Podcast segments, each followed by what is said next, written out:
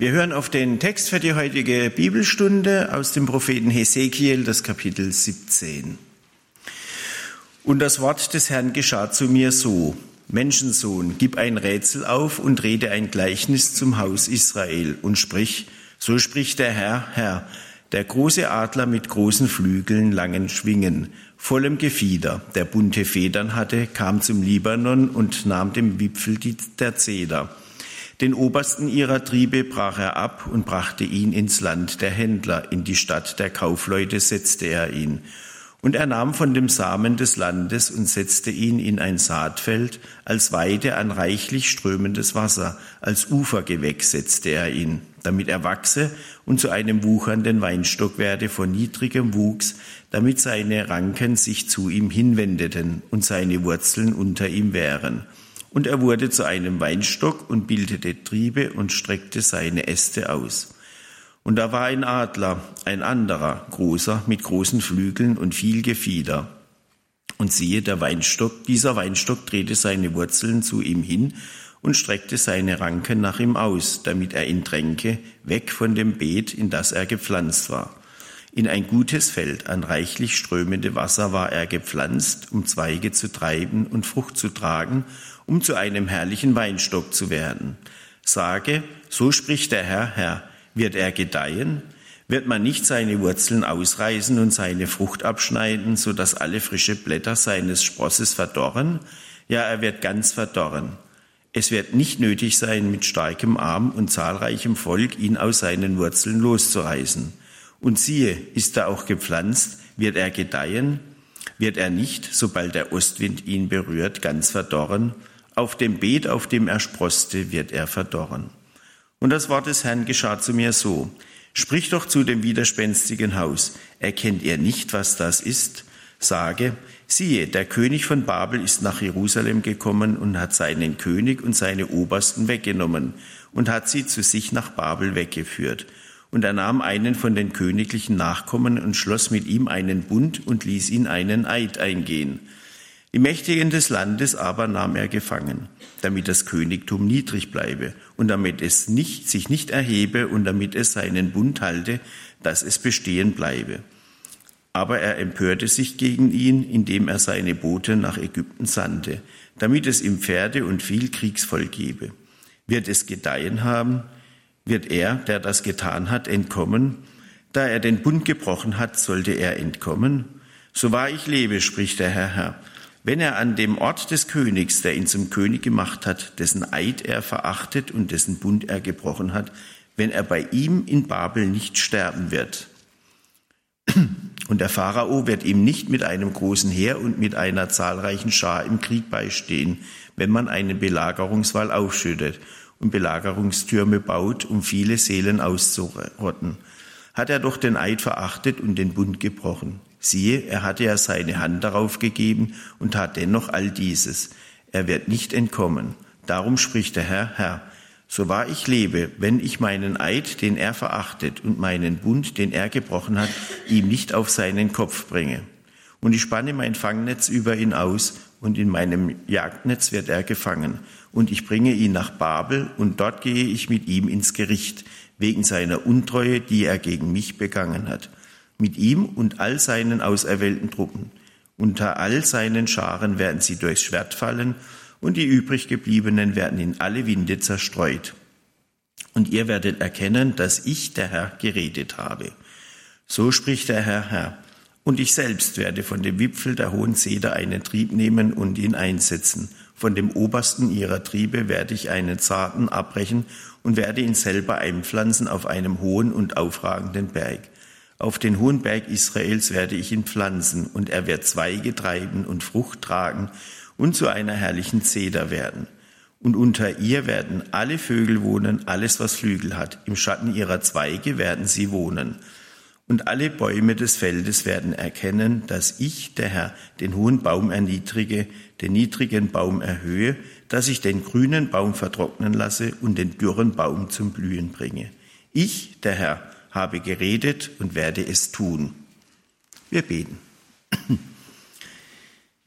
Herr Jesus, hab du jetzt Dank für diesen Abend. Wir danken dir für die Bibelstunde, danken dir, dass das auch möglich ist, dass wir uns treffen können, zusammenkommen können, um auf dein Wort zu hören. Hab Dank, dass dein Wort uns verändern möchte und hab Dank, dass wir ja einfach auf dich bauen dürfen, dass dein Wort nichts an Aktualität verliert, sondern mehr denn je uns Weisung sein darf, ja, Licht auf das wir einfach schauen dürfen. Hab Dank jetzt für diesen Abend.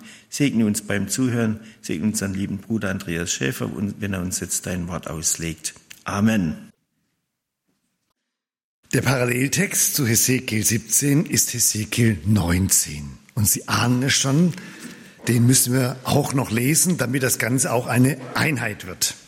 In Hesekiel 19 heißt es nämlich, und du, Stimm ein Klagelied an über die Fürsten Israels und sprich, welch eine Löwin war deine Mutter. Unter Löwen lagerte sie, unter jungen Löwen zog sie ihre Jungen auf. Und eins ihrer Jungen zog sie groß, und es wurde ein junger Löwe daraus, der lernte Tiere zu reißen, ja Menschen fraß er. Da boten sie Völker gegen ihn auf, fingen ihn in ihrer Grube und führten ihn in Ketten nach Ägyptenland. Als nun die Mutter sah, dass ihre Hoffnung verloren war, nachdem sie lange gehofft hatte, nahm sie ein anderes von ihnen, ihren Jungen, und machte einen jungen Löwen daraus. Der lebte unter Löwen, wurde ein junger Löwe und lernte Tiere zu reißen, ja Menschen fraß er. Er zerstörte ihre Burgen und verwüstete ihre Städte, dass sie das Land und was darin war, vor seinem lauten Brüllen sich entsetzte. Da stellten sie Völker aus allen Ländern ringsumher gegen ihn auf und warfen ihr Netz über ihn und fingen ihn in ihrer Grube und stießen ihn gefesselt in einen Käfig und führten ihn zum König von Babel. Und man brachte ihn in Gewahrsam, damit seine Stimme nicht mehr gehört würde auf den Bergen Israels. Deine Mutter war wie ein Weinstock im Weingarten, am Wasser gepflanzt, fruchtbar und voller Ranken war er von den vielen Wasser. Seine Ranken wurden so stark, dass sie zu Zeptern taugten. Sein Wuchs wurde hoch bis an die Wolken und man sah, dass er so hoch war und so viele Ranken hatte aber er wurde im Krim ausgerissen und zu Boden geworfen. Der Ostwind ließ seine Frucht verdorren und seine starken Ranken wurden zerbrochen, dass sie verdorrten und verbrannt wurden. Nun ist er gepflanzt in eine Wüste, in ein dürres, durstiges Land. Und ein Feuer ging aus von seinen starken Ranken. Das verzehrte seine Frucht. Es blieb an ihm keine starke Ranke mehr für ein Zepter. Das ist ein Klagelied. Zum Klagelied ist es geworden. Zwei Texte. 17, 19. Zwei Texte. Wie steigen wir ein? Einstiegsmöglichkeiten. Einstiegsmöglichkeit eins. Wir fragen nach dem Wiedererkennungseffekt. Wir haben, ohne vielleicht einen kompletten Eindruck dieser beiden großen Texte zu haben, im ersten Text irgendwie eine Bildrede erkannt von einem Zedernwipfel und zwei Adlern und einem hohen großen Baum und, sehr wichtig, einem Weinstock. Und wir haben im zweiten, im Klagelied erkannt, dass da eine Löwin und ihre Jungen unterwegs sind und diese verschiedenen Löwenjungen dann eben unterschiedlich äh, deportiert werden. Und was entdecken wir ebenfalls? Einen ein Weinstock. Und der Weinstock aus 17 äh, und der Weinstock aus 19, ja, das ist die ganz intensive Verbindungsbrücke zwischen den beiden, ansonsten doch schon recht verschiedenen Texten. Und manche Formulierungen tauchen ja gerade, was den Weinstock betrifft, in beiden Bildebenen 17 und in 19 in gleicher Weise auf. Das ist der erste mögliche Einstieg. Der zweite mögliche Einstieg ist der historische Einstieg.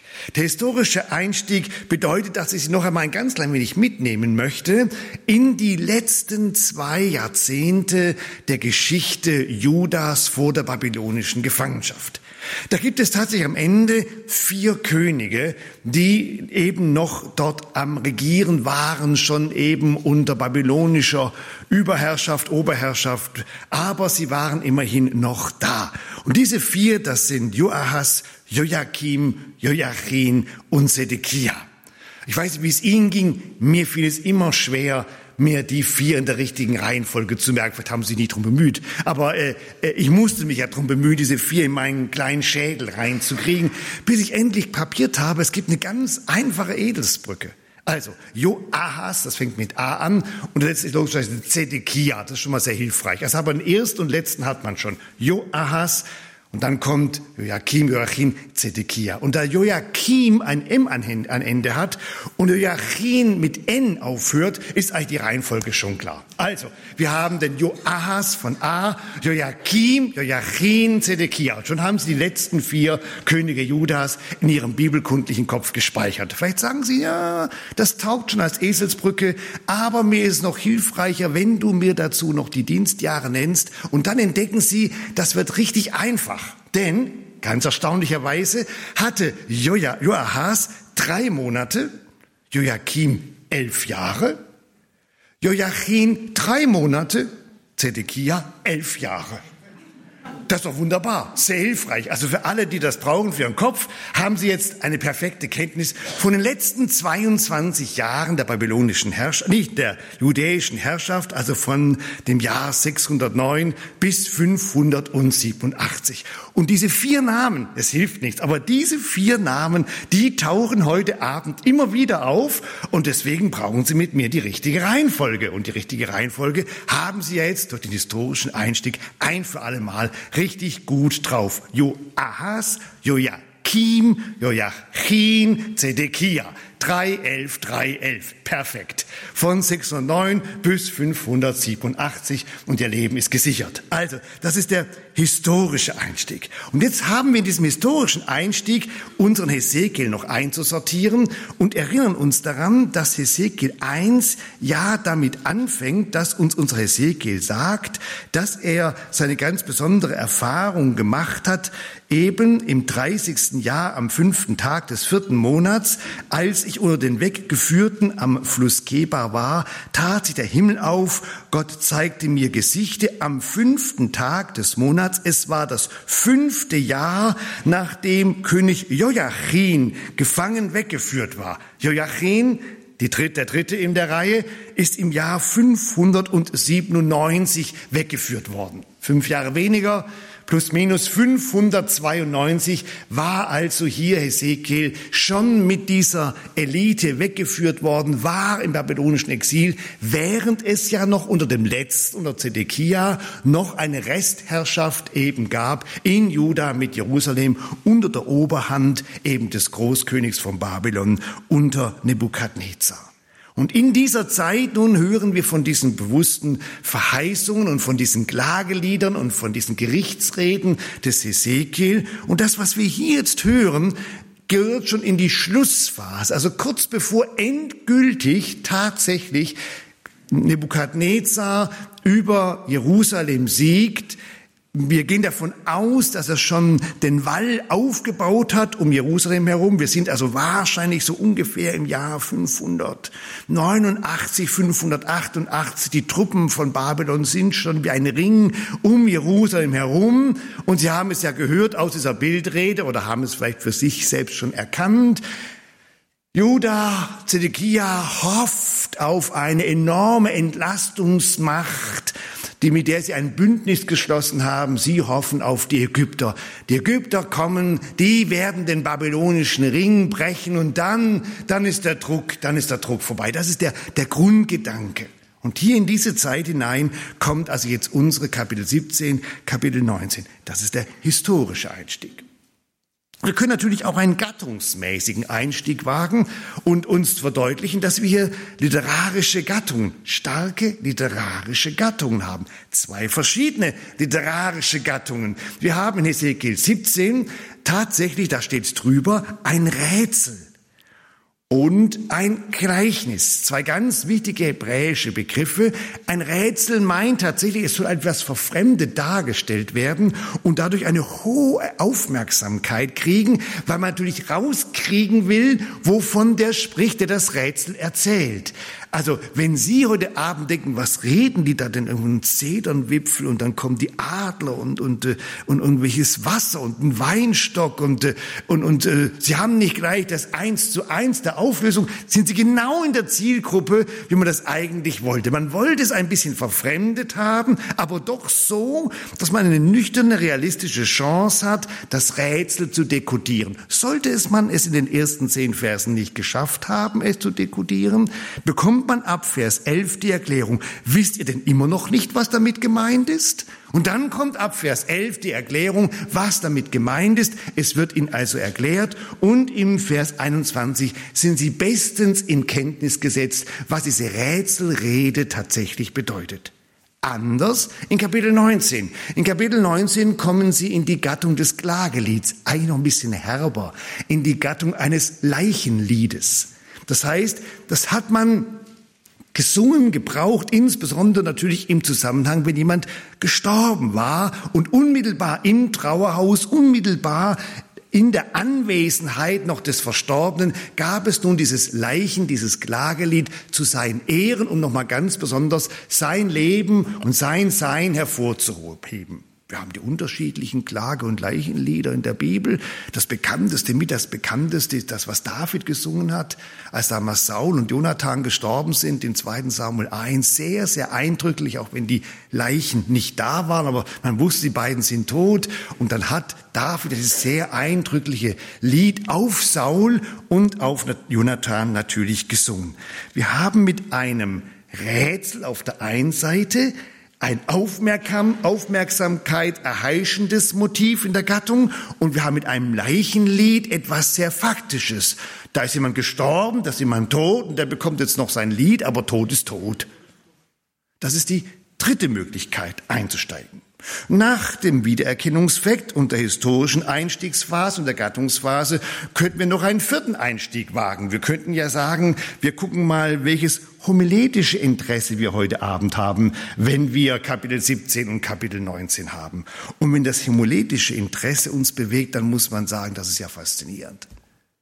Das ist ja faszinierend, dass der lebendige Gott mitten in dieser absoluten Katastrophenzeit, komplettes Chaos in Juda, Untergangsstimmung in Jerusalem, babylonischer Ring drumherum, ein Großteil der Bevölkerung inzwischen schon deportiert, irgendwo in der babylonischen Gefangenschaft, vollkommen unübersichtlich, wie das Ganze weitergehen soll, ist er immer noch. Er ist immer noch da. Und er ist immer nicht nur noch da, sondern er redet auch. Er, er tut seine Stimme kund.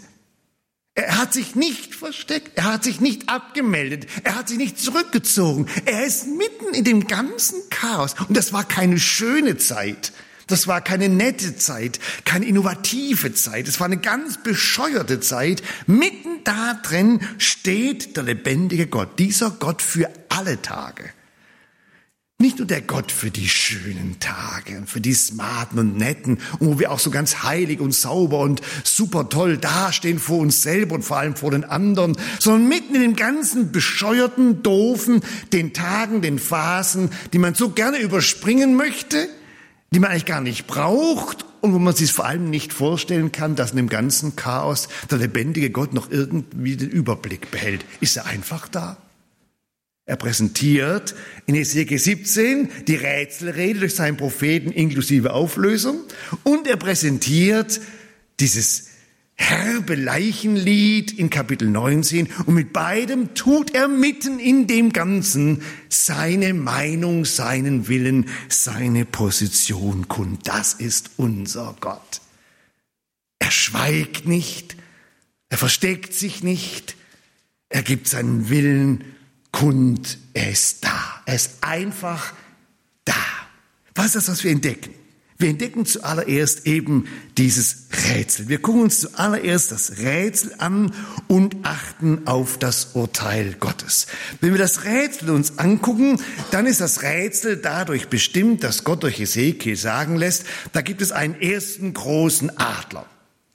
Der Adler damals bis zu unserem Bundesadler da in Berlin ist damals wie bis heute ein Zeichen für Größe, Macht und Autorität. Keine Nation klebt sich ein Spatz ins Parlament. Ja, das heißt, es ist ein Adler da. Ja, und ein großer Adler heißt mit Schwingen, das ist die große Autorität. Der erste Adler ist der Babylon-Adler, der da heranfliegt. Und der Babylon-Adler, so hören wir, nimmt aus Israel die Zedernspitze weg. Und die Zeder ist ja der Baum, der für Königliches steht. Und er bricht die Spitze ab, also er spricht den, den König ab. Und der König wird dann weggeführt. Und das ist jetzt dieser berühmte Dritte im Bunde.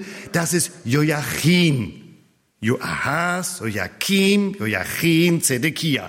Joachim, das ist der, der tatsächlich im Jahr 597 erlebt hat, wie dieser Großkönig aus Babylon ihn abgesetzt hat, mitgenommen hat und dann ist der tatsächlich abgeführt worden und landete in der babylonischen Versenkung. Das ist das, was hier steht. Und was passiert jetzt? Nachdem der Joachim weg war, sagt uns hier dieses Rätselbild, dass dieser babylonische Adler einen Weinstock, Samen einpflanzt in gutes Land. Das klingt plötzlich recht äh, positiv, man ist überrascht. Das, was da beschrieben wird, er nahm ein Gewächs des Landes, er pflanzte es in gutes Land, viel Wasser, setzte es am Ufer ein, das wuchs auch, wurde ein ausgebreiteter Weinstock, aber mit niedrigem Stamm. Also der konnte sich nicht erheben, mit niedrigem Stamm. Das ist wunderbar beschrieben.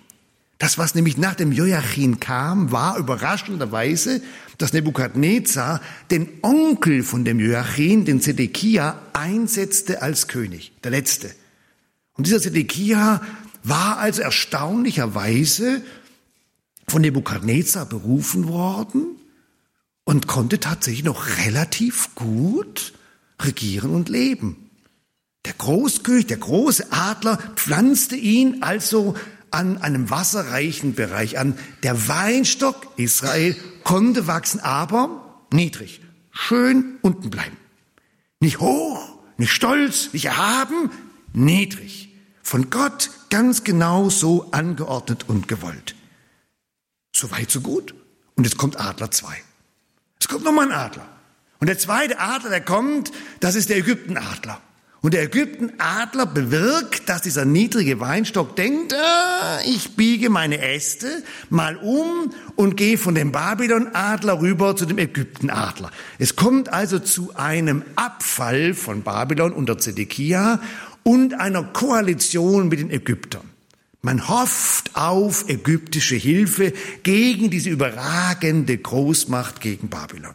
Und das ist der Gedankengang, wird das funktionieren? Klappt das? Obwohl es da einen Bundesbruch dabei gibt? Obwohl ein Eid gebrochen wurde? Zedekia hat ein Eid eingegangen mit äh, dem Großkönig, mit Nebukadnezar. Es gab einen Bundesschluss. Und das Rätsels Lösung ist, nein, das wird nicht funktionieren. Es wird nicht funktionieren. Tatsächlich, ihr werdet erleben, die Ägypter werden euch nicht helfen. Die Historie sei Ihnen gleich gesagt, bestätigt das. Das ägyptische Ersatzheer war sehr überschaubar.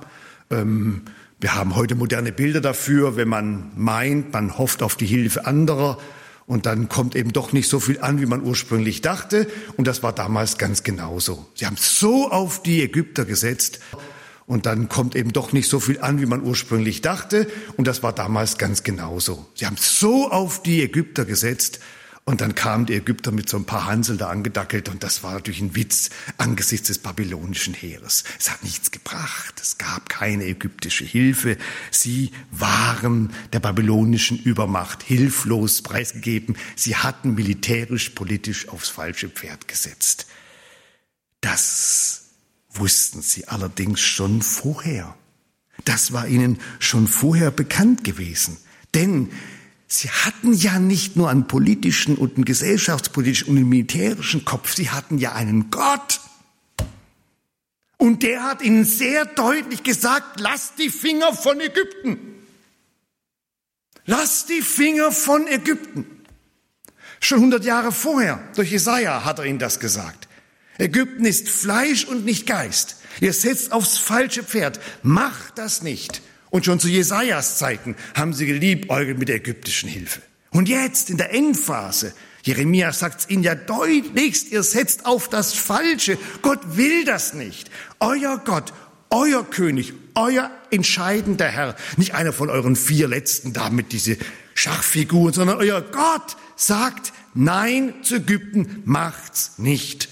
Ihr habt kein grünes Licht für ein Ägypten-Deal. Und was machen sie? Ein Ägypten-Deal. Jetzt gucken wir ganz kurz rüber zu 19, zum Leichenlied. Leichenlied. Leichenlied heißt doch, die sind schon tot.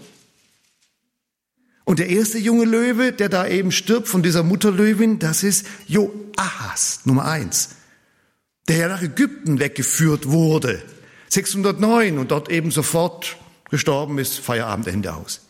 Und der zweite, von dem der Rede ist, ist wiederum dieser Joachim. Joachim wird übersprungen. Joachim. Und der wird nach Babel weggeführt. Und der dritte, der in diesem Leichenlied erwähnt wird, ist ja dieser Weinstock selber, von dem Feuer ausgeht. Vom Weinstock selber geht Feuer aus. So heißt es, dass aus ihm heraus es keinen mehr geben wird, der ein Zepter halten kann. Das heißt, die Sprache ist Zedekia, euer letzter, den ihr noch habt, ist in einer selbstzerstörerischen Art dafür zuständig, dass jetzt Feierabend ist. Merken Sie, die beiden Texte, die gehören zusammen. Und jetzt entdecken wir in der Sprache Gottes, in dieser Rätselsprache des Gottes und dieser sehr deutlichen Dekodierung, wisst ihr nicht, was damit gemeint ist. Doch jetzt wissen wir, was damit gemeint ist.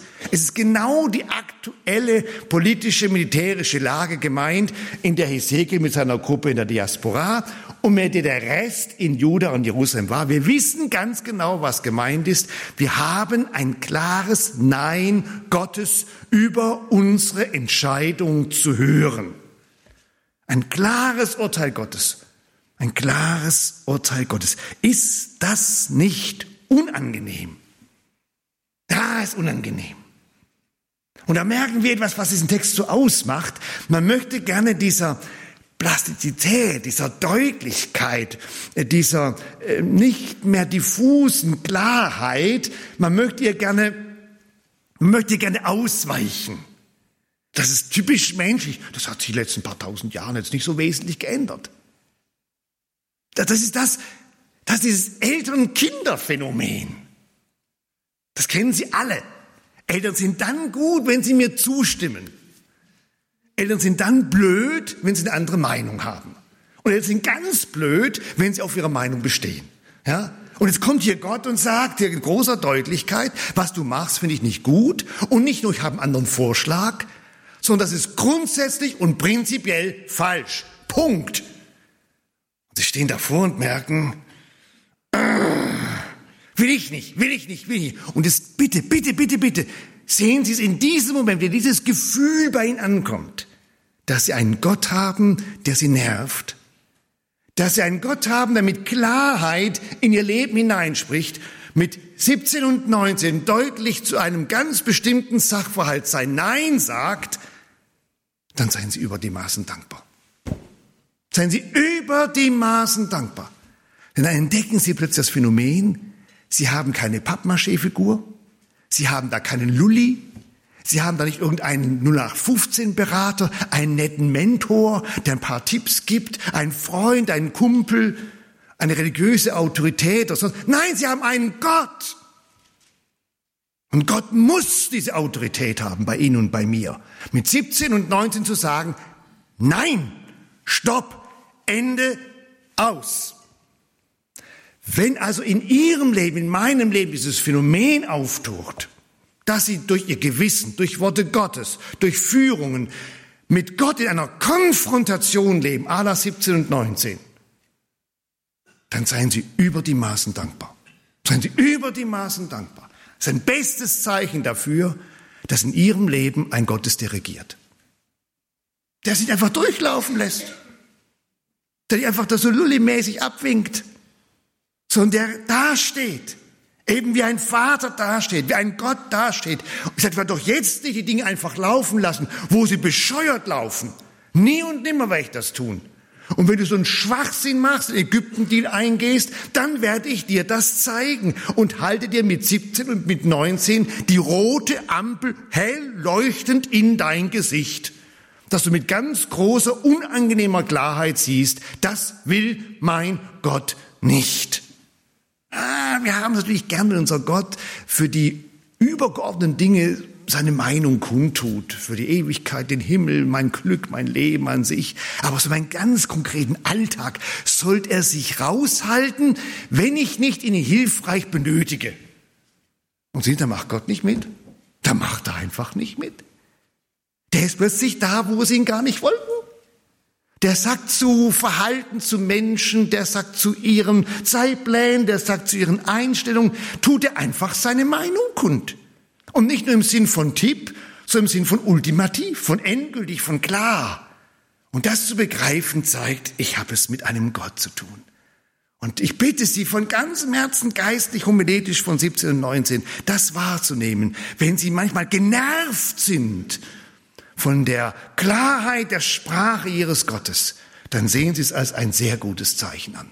Da ist ein Gott in Ihrem Leben, in Ihrem Alltag, in Ihrem ganz normalen Sein, der mit dabei ist und der nicht an der Seite steht und der nicht am Rand ist und der mittendrin ist und in ihrem Leben, in ihrem Sein seine Meinung, seinen Willen, sein Urteil kundtut und selbstverständlich davon ausgeht, dass er, was er sagt, das letzte Wort in ihrem Leben ist. Das ist eine. Sie haben es mit dem Urteil Gottes zu tun, was dieses Rätsel betrifft. Das zweite, Sie haben es mit einem Leichenlied zu tun. Ich habe diesen etwas derberen Begriff bewusst gewählt, weil Klagelied klingt noch so ein bisschen, ach, wir haben ein Problem. Leichenlied heißt, da gibt es nichts mehr zu machen. Ja, Tod ist eben tot. Das war's. Und Leichenlied heißt, dass Gott jetzt durch seinen Boten ein Leichenlied singen lässt, obwohl von den drei erwähnten Joachas, Joachim und Zedekia zwei, okay, Joachas, der war schon gestorben in Ägypten. Joachim, gut, der war im Exil. Da kann man noch sagen, gut, da kann man sein Leichenlied singen. Aber der Zedekia, der war, als das Leichenlied über ihn gesungen wurde, noch sehr lebendig. Und das ist natürlich ganz bescheuert, nicht wahr? Wenn über mein Leben ein prophetisches Leichenlied erklingt, ich also aus der Perspektive Gottes schon raus bin, das sollte mich nervös machen. Ja, das sollte mich nervös machen. Wenn Gott zu meinem Leben schon durch einen Propheten das Abschlusslied singen lässt, und zwar nicht positiv, dann wird schwierig. Wir haben also auf der einen Seite eine ganz klare prophetische Sprache. Hier kommt ein Leichenlied, bevor das alles eintrifft, was da passiert. Das ist das eine. Das Zweite ist, dass wir in diesem gleichen Lied einen ungewöhnlichen Schluss haben. Vielleicht ist der Ihnen gar nicht so aufgefallen, ähm, aber der, der allerletzte Vers in Kapitel 19 heißt ja, das ist ein Klagelied. Ja, gut, das hätte eigentlich jetzt auch genügt. Und dann heißt noch einmal, zum Klagelied ist es geworden. Äh, und sprachlich haben Sie da vom hebräischen Denken her zwei Möglichkeiten für dieses kleine letzte Sätzchen. Das ist ein Klagelied, das haben wir selber erkannt. Es ist gattungstechnisch sehr einfach. Es ist zum Klagelied geworden, kommt vom Hebräischen sowohl der Gedankengang, was für eine Erschütterung, dass ich Hesekiel ein Klagelied weitergeben muss. Das wäre der eine Gedankengang. Aber noch der schärfere Gedankengang wäre, dass hier, nachdem es dann eingetroffen ist, man drüber geschrieben hat, und jetzt ist das übrigens auch ähm, alles wahr geworden. Also das prophetische Klagelied, was gesagt worden ist in Ezekiel 19, ist zum Klagelied geworden. Wir haben inzwischen übrigens auch den Zedekia unter den Toten. Und das war ja sehr bald der Fall. Denn Zedekia hat ja dann genau das erlebt, was die prophetische Sprache über ihn ausgesprochen hat, dass bei der großen Eroberung von Jerusalem und der Zerstörung des Tempels er weggeführt wurde und dann über seine Söhne ein furchtbares Gericht erging und auch über ihn und er dann tatsächlich gestorben ist. Also das Leichenlied hat sich dann tatsächlich erfüllt. Der lebendige Gott, der lebendige Gott schafft Fakten. Das ist das Zweite, was uns an diesem Text entgegenkommt. Das Leichenlied hat etwas Faktisches. Wenn ein Leichenlied gesungen wird, dann geht es nicht nur um die Erschütterung und nicht nur um einen prophetischen Aspekt, sondern ist vollzogen worden, was in dem Spiegel des Rätsels und der prophetischen Ankündigung in 19 noch im zeitlichen noch nicht bestand, ist dann mit dem letzten Satz ins Faktische eingetreten. Genau so, wie Gott das gesagt hat, ist es gekommen.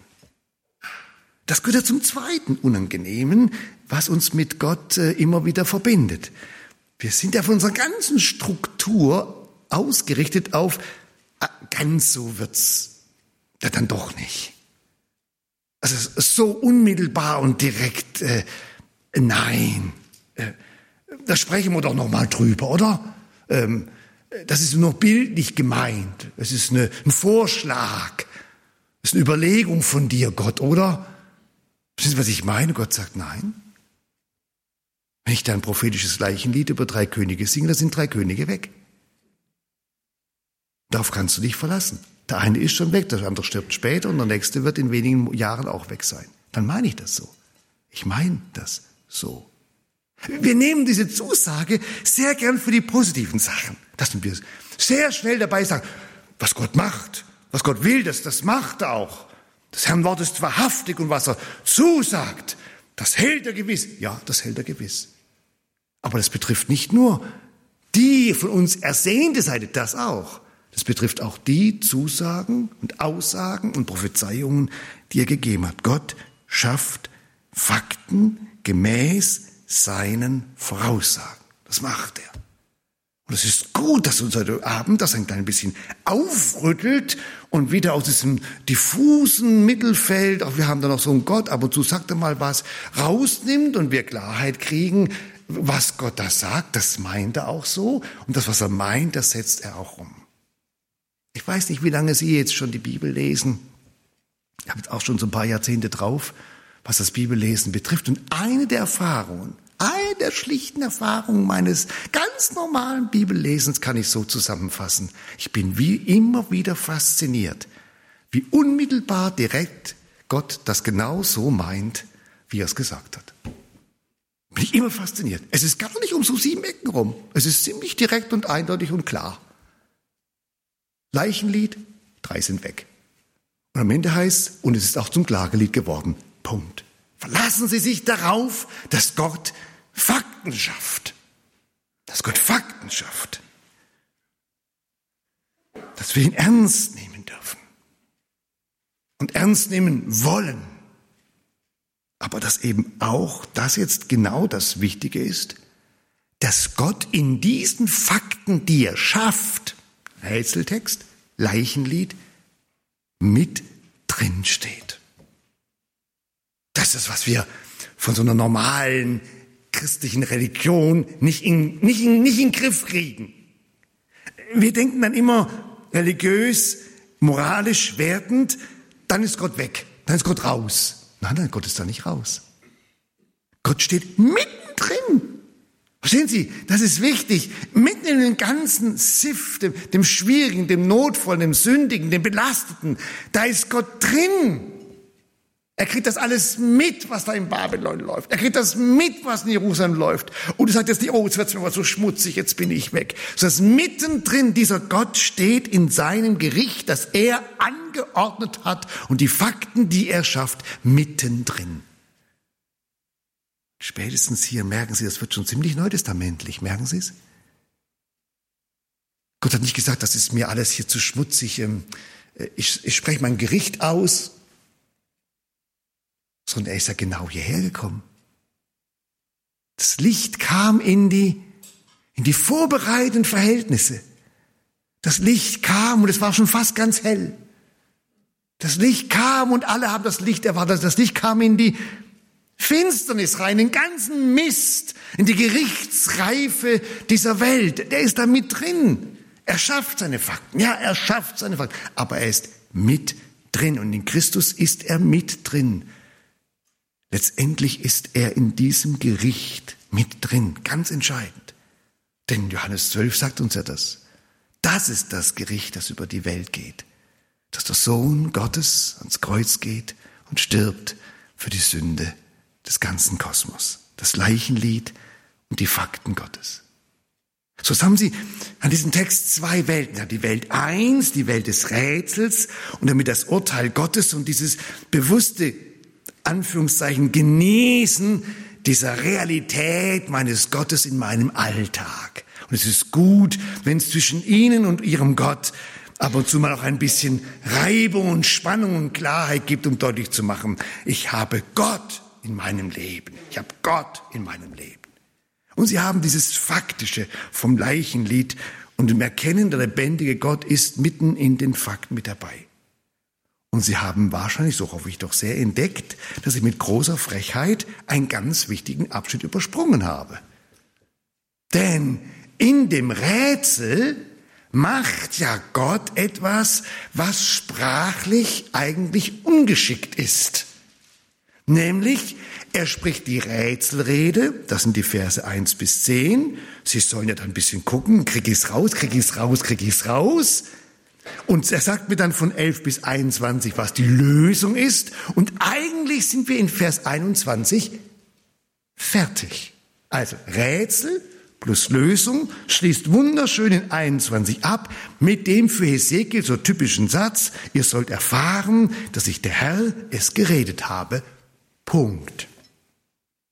Und jetzt fängt er in 22 wieder an. Der fängt in 22 wieder an. Interessanterweise nicht, was man noch verstehen könnte, mit einer weiteren Dekodierung und Auslegung. Da wäre er noch quasi im sprachlichen Duktus. Sondern er fängt wieder an mit der Rätselrede. Also wo er eigentlich schon durch war. Der 1 bis 10 war ja fertig. 11 bis 21 Auslegung. Alles schön sauber erledigt. Und in 22 fängt er noch einmal mit dem Rätsel an. Und sagt übrigens zum Thema Rätsel, habe ich noch eine kleine Fortsetzung. Nein, keine kleine Fortsetzung. Zum Rätsel habe ich noch eine Überlänge. Nein, das wäre despektierlich. Zum Rätsel habe ich noch mal einen Wiedereinstieg. Mir fällt da noch was ein. Nein, zum Rätsel habe ich einen kompletten Neueinstieg. Ich muss euch zum Rätsel noch etwas sagen, sagt Gott. Ich muss euch zum Rätsel noch etwas sagen. Es gibt da eine eine Fortsetzung. Ja, was denn, mein Gott, was? So spricht Gott der Herr, Vers 22. Dann will ich selbst, betontes Ich, betontes Ich im Hebräischen, dann will ich, ich, ich selbst, von dem Wipfel der Zeder die Spitze wegnehmen. Das mit der Zeder hatten wir schon. Königslinie, davidische Linie, Spitze, der König. Ich will von dem Wipfel der Zeder die Spitze wegnehmen und ihr einen Platz geben. Also nicht irgendein Adler, weder ein ägyptischer Adler noch ein babylonischer Adler, sondern ich, sagt Gott, ich mache das jetzt. Und ich will oben von ihren Zweigen ein zartes Reis brechen und will's auf einen hohen, erhabenen Berg pflanzen. Und spätestens jetzt äh, merken Sie, wow, wir sind ja raus aus, äh, wir sind raus aus, aus, aus Juda, wir sind raus aus dem babylonischen Kram, wir sind raus aus dieser ganzen Ära, wir sind, wir sind ja ganz woanders. Wir hören weiter zu, auf den hohen Berg Israel will ich es pflanzen. Es soll Zweige gewinnen, Früchte bringen. Und es soll ein herrlicher Zedernbaum geben, so ein Zedernbaum, dass Vögel aller Sorten in ihm wohnen und alles, was fliegt, im Schatten seiner Zweige bleiben kann. Spätestens, aber bitte jetzt aller, aller spätestens jetzt, gucken Sie zumindest in Ihrer Bibel und sehen, dass da Matthäus 13 steht. Und denken, ja, da muss ich aber ganz, ganz, ganz, ganz schnell nachschlagen und merken, dass Jesus Hesekiel 19 zitiert.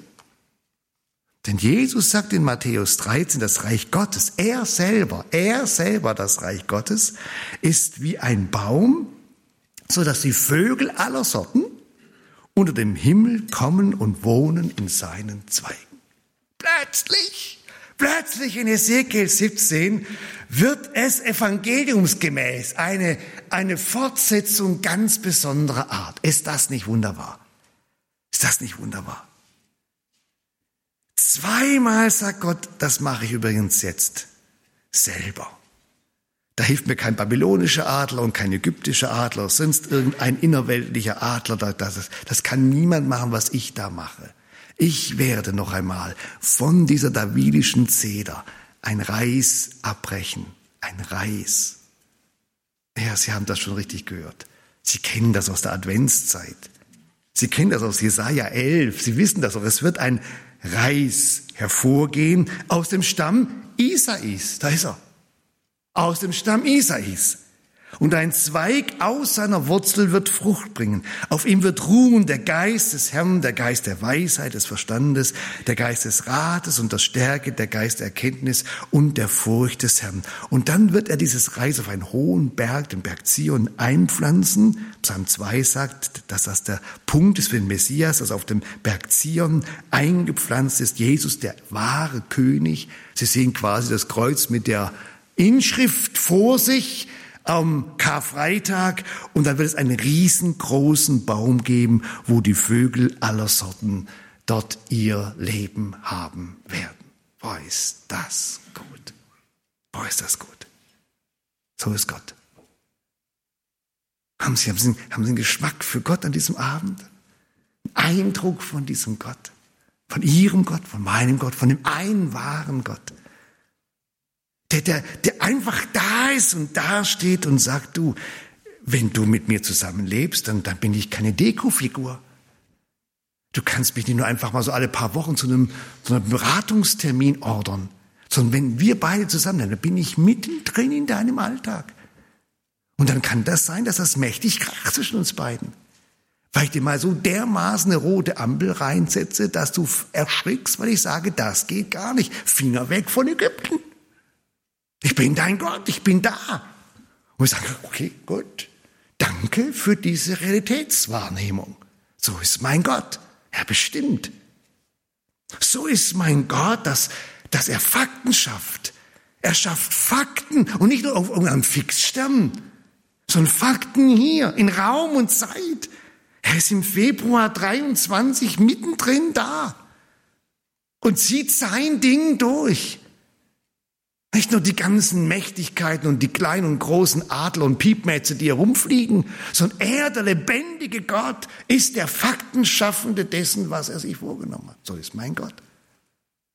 Und so ist mein Gott, dass er eine traumhafte Fortsetzung im Evangelium schafft, wo eigentlich schon fertig war. Und man sagt übrigens, das müsst ihr auf jeden Fall wissen, da gibt es noch einen Reis, das ist der Einsätze, das heißt Jesus. Und dieser eine, das wird ein Baum werden, da ist, ach, da ist Babylon ein Scherz dagegen und Ägypten sowieso und alle anderen Mächtigkeiten auch. Das ist ein ganz anderes Reich. Da werden auch die Vögel aller Sorten, sogar so komische Vögel, ganz viele Vögel werden da Platz finden und da Wohnung nehmen können. Das ist mein Gott. Das ist mein Gott. Zurück, zurück zum Anfang, zum Einstieg Nummer eins. Was war der Verbindungspunkt bei beidem? Das war doch der der Weinstock. Und Sie wissen's. Sie wissen's. Die neutestamentliche Antwort auf den alttestamentlichen Weinstock ist Johannes 15. Die neutestamentliche Antwort auf den alttestamentlichen Weinstock ist Johannes 15. Wir haben einen Weinstock, der hat einen Namen, der heißt Jesus. Wir haben einen Weingärtner. Das ist sein Vater und unser Vater. Und wir haben Reben, die jetzt an diesem neuen Weinstock sind. Und mit diesem Gott aus Ezekiel 17 und 19 einer ganz besonderen Weise zusammenleben dürfen. Intensiver, einer ganz anderen Basis als 17 und 19 die damals. Aber mit diesem Gott. Mit diesem Gott und seiner Realität und seinem Urteil in unserem Alltag, mit seiner Deutlichkeit Fakten zu schaffen und mit seinem Evangelium, unter dem wir Tag für Tag tatsächlich leben können. So ist unser Gott. Ich bete. Herr Jesus, wir wollen dir danken für zwei ungewöhnliche Textseiten, die wir heute Abend lesen konnten, hören konnten, versuchen konnten zu verstehen. Für dein Rätsel, mit dem du Aufmerksamkeit willst, für die Leichenrede, die briskierend dasteht. Und wir danken dir so sehr, Jesus, dass wir das erkennen dürfen. Du bist nicht am Rand, du bist nicht nebensächlich, du bist nicht nachgeordnet, du sortierst dich nirgendwo ein. Du mischst nicht nur einfach mit, du sitzt oben am Tisch, ganz vorne. Du entscheidest, du bestimmst, du gibst die Richtung vor, du bist das Maß aller Dinge. Dein Urteil zählt. Und wir kommen, neutestamentliche Leute, wir kommen zu dir und sehen es neu klar. Wir haben diese letzte, entscheidende, gültige Autorität, den lebendigen Gott in unserem Leben. Sprich du dein Urteil, tu deinen Willen kund. Und dann danken wir dir von ganzem Herzen, dass du, dass du nicht nur irgendwo bist und irgendwann irgendwo bist, dass du der Fakten schaffende Gott bist, damals und heute. Wir verlassen uns darauf. Die ganzen Mächtigkeiten, Herr, die uns manchmal bedrängen und auf die wir manches Mal so götzendienerisch setzen, sind nachgeordnet gegenüber dem, was du an Fakten schaffen kannst und schaffen willst. Wir vertrauen dir. Und du bist diese Zeder, dieser Baum. Du bist der, der für uns das Evangelium gebracht hat in deiner Person. Bei dir, allein bei dir sind wir zu Hause und können da wohnen. So bist du unser Gott. Wir danken dir, dass wir in dir, Jesus, dem Weinstock, jetzt unseren Platz haben. Mit deiner Realität, deinen Fakten, deinem Evangelium. Danke. Amen.